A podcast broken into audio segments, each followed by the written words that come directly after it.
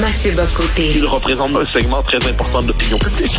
Richard Martineau. Tu vis sur quelle planète? La rencontre. Je regarde ça et là, je me dis, mais c'est de la comédie. C'est hallucinant. La rencontre. Bocoté. Martineau.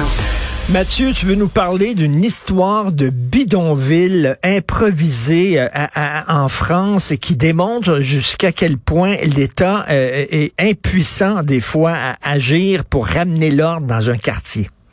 Alors, en France d'outre-mer, vaut la peine de le préciser, c'est à Mayotte. Mayotte, c'est dans l'archipel des Comores, donc ça, c'est près de Madagascar, mais enfin, c'est sur, euh, c'est sur ce côté, appelons ça sur ce côté-là de la, de la côte africaine. Et et euh, quand hum, les Comores sont devenues indépendantes dans les années 60, si je me trompe pas, Mayotte a décidé de rester rattachée à la France. Bon. Mais la proximité, c'est un archipel, donc les, les- les territoires, c'est très, très rapproché, puis il est possible de passer d'une île à l'autre assez facilement. Et Mayotte est devenue une porte d'entrée pour l'immigration euh, illégale et clandestine à partir des Comores jusqu'à Mayotte, parce que le différentiel de niveau de vie est très élevé entre euh, Mayotte, où le niveau de vie est soutenu par l'État français, et les Comores, qui sont un archipel assez pauvre quand même, eh bien, une, popula- il y a une, une immigration très massive qui est arrivée. Et euh, qui a créé des bidonvilles, qui crée une situation d'insécurité très marquée. Et là, ce ne sont, sont pas- ce ne sont pas mes mots, ce sont les mots des députés de l'île, euh, des, euh, des, des représentants de l'île et ainsi de suite. Bon. Et là, c'est vraiment. Puis, on, on- si je me trompe pas, euh, le- les, les comme on dit, sont en train de devenir minoritaires sur leur île.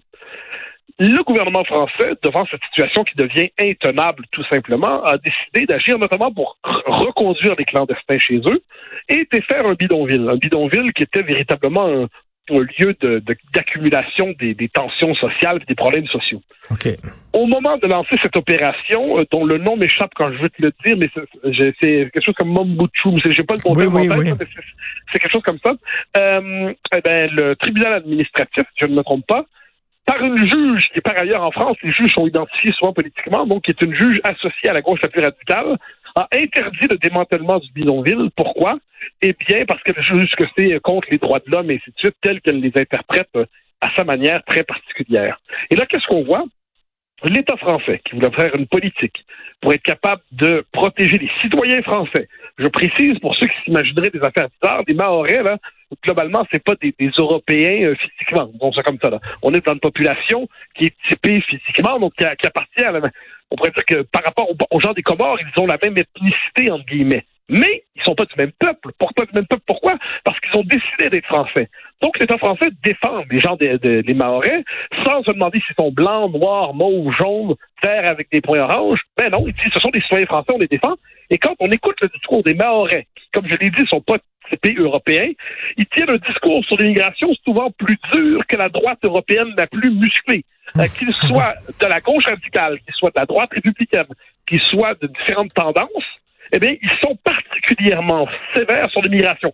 Plus encore, et là je le redis pour qu'on se comprenne bien, on n'est pas devant une population qui est typée européenne. En gros, c'est pas des blancs, entre guillemets. Aux, euh, à l'élection présidentielle, au deuxième tour, 60 ont voté pour Marine Le Pen. Donc, tu vois que c'est une situation fichtrement complexe. Donc, qui rassemble tout, en fait. L'immigration massive, euh, qui rassemble le- l'impuissance de l'État à réguler l'immigration, la criminalité, euh, l'insécurité. Puis quand l'État veut reprendre la situation en main, le gouvernement des juges qui l'en empêche. C'est une situation qui vaut la peine de suivre parce que c'est à travers ça, il y a un condensé, mais à la puissance 1000, des problèmes qui frappent so- nos sociétés. Écoute, je fais un parallèle, mais euh, euh, tout- tout- toute différence, euh, il faut respecter les différences, c'est pas vraiment la même chose. Mais tu sais, les campements ici improvisés, là, où tu as des sans-abri à un moment donné qui montent des campements. L'année passée, il y en avait un là, sous une autoroute. Là, euh, tu sais, il y a des campements, il y a des règlements, là, il y a des règles dans une ville. Là. Tu peux pas Oui, euh, camper oui. partout. Mais là, soudainement, on dirait que l'administration ne fait rien, laisse ces campements-là proliférer. Et même, là, il y avait euh, des dangers euh, d'incendie parce qu'il y a des gens qui avaient des poêles au gaz qui s'étaient improvisés. Il y a même des gens qui allaient là qui étaient même pas des sans-abri, qui allaient dans le campement parce que c'était des marginaux, puis ils aimaient ça, eux autres, vivre dehors. Fait qu'ils montaient une tente et tout ça. Et là, sous prétexte de respecter les droits de la personne, etc., l'État, les administrations ne font rien. Oui, absolument, absolument, parce que tu décris là, on le voit en Europe aussi, dit Oui. en passant. On le voit très souvent, mais dame, oui, chez nous aussi. C'est l'idéologie des droits, c'est particulier. Les droits fondamentaux, les libertés publiques, hein, les droits fondamentaux On y adhère tous. Mais ce qu'on doit voir, c'est à quel point elles ont été instrumentalisées depuis 20-25 ans pour justifier un programme qui nie la légitimité même de l'État, la légitimité de la cohérence sociale, la légitimité de la cohésion culturelle, la légitimité même de la sécurité. Évidemment, c'est un camp improvisé qui, est un, qui a une forme de puissance magnétique pour attirer les marginaux, les Ben oui. déclassés, euh, des, des personnalités troubles. Ça crée un pôle d'insécurité par définition, peu importe qui, peu importe la couleur des gens qui s'y retrouvent, c'est pas une question de couleur ou quoi que ce soit, c'est une question de moment donné, on est dans des gens qui sont pas intégrés à la société et qui tous ensemble, il y a un effet multiplicateur de cet effet-là. Eh ben là, qu'on- qu'est-ce qu'on voit? Eh ben, l'État est empêché. Quand on veut intervenir, il y a toujours des, des défenseurs des droits qui sont pas des défenseurs des droits, mais en effet qui sont des ennemis du bien commun. Il faut, faut, faut nommer les choses telles qu'elles sont, qui sont, en en fait, eux se voient comme des défenseurs des droits, je l'entends bien, mais leur conception des droits est tellement fondamentaliste que dans les faits, elle vient nier la possibilité du commun. Donc on voit ça là, on voit ça en Europe, on voit ça aux États-Unis, on voit ça en France, en France outre-mer aussi. Puis partout, c'est le même. Je dirais l'équation de base est la même.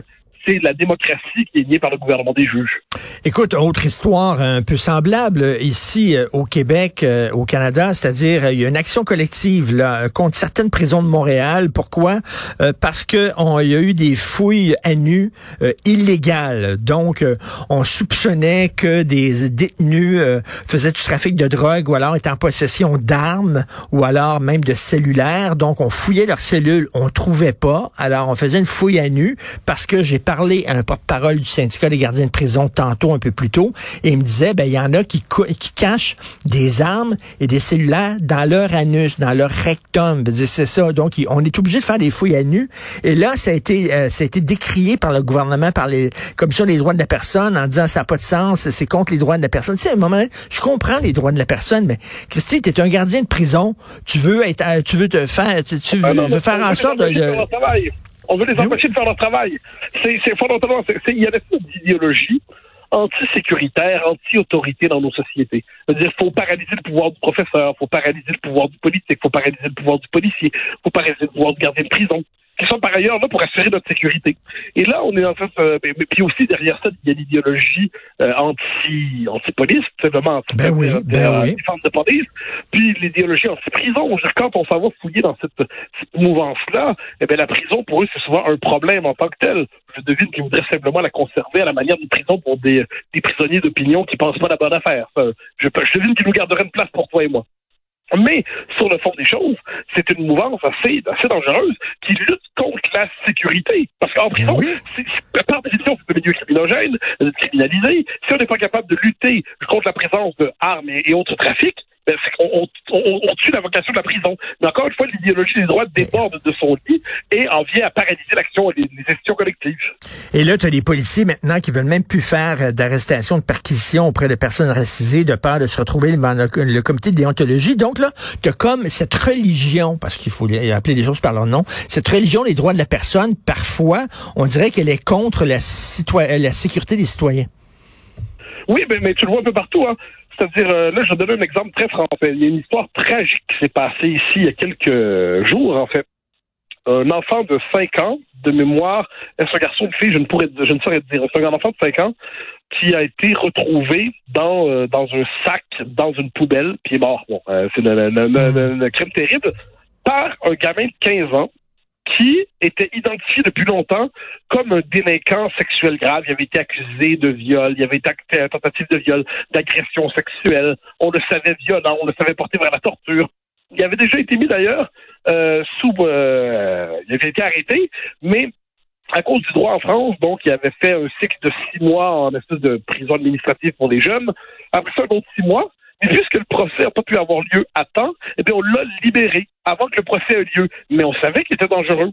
Eh qu'est-ce qui se passe? Ben, le type a, il est demeuré dangereux, puis quelques temps après, ben, il, a, il, a, il a liquidé cette petite de 5 ans. Alors, et pourquoi il était sorti? Pas parce qu'on avait jugé qu'il était plus dangereux, pas parce qu'il avait fait sa peine, parce que le rythme administratif disait, au bout d'un an, s'il n'y a pas de procès, ben, on le libère, une forme d'arrêt Jordan local. Hum, Ben. Enfin, tu te rends compte, là, quand on se retrouve dans des situations comme ça, on voit à quel point une forme de rationalité administrative, juridique, droit de l'hommiste, on se retourne Ben oui. contre les exigences élémentaires de la vie sociale. Puis des exemples comme ça, on pourrait en aligner des dizaines, puis des dizaines, puis des dizaines, mais il y a une forme de, Et, de paralysie mentale devant ce phénomène. Et on a besoin de lois et de l'ordre, on a besoin de figures d'autorité, euh, des gens avec un certain pouvoir, mais on a tellement peur là, que nos prisons ressemblent aux prisons du, euh, du Guatemala ou de la, la Turquie pendant, dans le film Midnight Express, ou que nos policiers Ouais. ressemblent à Robocop, qu'à un moment donné, on dirait qu'on protège davantage les, les, les criminels que les, les victimes. Oui, puis je- je- j'ajouterais que on a tellement, c'est rendu qu'on est tellement dans la logique de la diversité qu'on a tellement peur qu'il y ait tel, plus de tel groupe et moins de tel groupe en prison que c'est rendu qu'on on, on module les peines en fonction de cela, on, mo- on module les arrestations en fonction de cela. Moi, personnellement, je, je, je pense qu'il faudrait témoigner d'une souveraine indifférence à l'origine ethnique ou quoi que ce soit des gens qui sont en prison. Dire, c'est pas la question, c'est pas de savoir quelle est l'origine ethnique, c'est pourquoi cet individu-là Ben oui. se retrouve en prison aujourd'hui. Ensuite, la sociologie fera son travail pour ça. Si Eh jamais il y a plus de gens de telle ou telle communauté, la sociologie cherchera à comprendre pourquoi, puis on essaiera de comprendre. Mais c'est pas un représentant de communauté qui se retrouve en prison, c'est un individu qui a commis un crime. Hein? Et ça, dès lors, dès lors, euh, si on se dit que oui, mais il faut pas qu'il y ait tel tel pour- tel pourcentage de la population parce que ça, ça serait de la discrimination systémique, c'est tout un vocabulaire qui en dernière instance vient saper les conditions de la sécurité. Je veux dire, c'est absurde, faut juste le redire. C'est pas en prison des représentants de communauté ou quoi que ce soit. C'est des individus qui ont commis quelque chose, qui ont commis un crime. C'est tout. Et puis, l'espèce d'obsession des statistiques ethniques dans nos sociétés fait en sorte qu'on n'est plus capable de juger les individus pour ce qu'ils sont, mais simplement à la manière d'échantillons représentatifs. Et ça, à mon avis, j'en suis convaincu, aucun individu, quelle que soit sa couleur, quelle que soit son origine, quel que soit son sexe, ne mérite d'être jugé à la manière d'un échantillon représentatif de quoi que ce soit. C'est en tant qu'individu qu'il doit être jugé. Merci Mathieu. Et pendant que tu me parles, je vois sur l'écran de télé à CNN, ils sont en direct à Paris, puis il y a des confrontations assez violentes dans la rue. Bref, ça continue. On pourra peut-être s'en reparler. Merci, bonne journée. Avec plaisir, Salut. bye. Bye.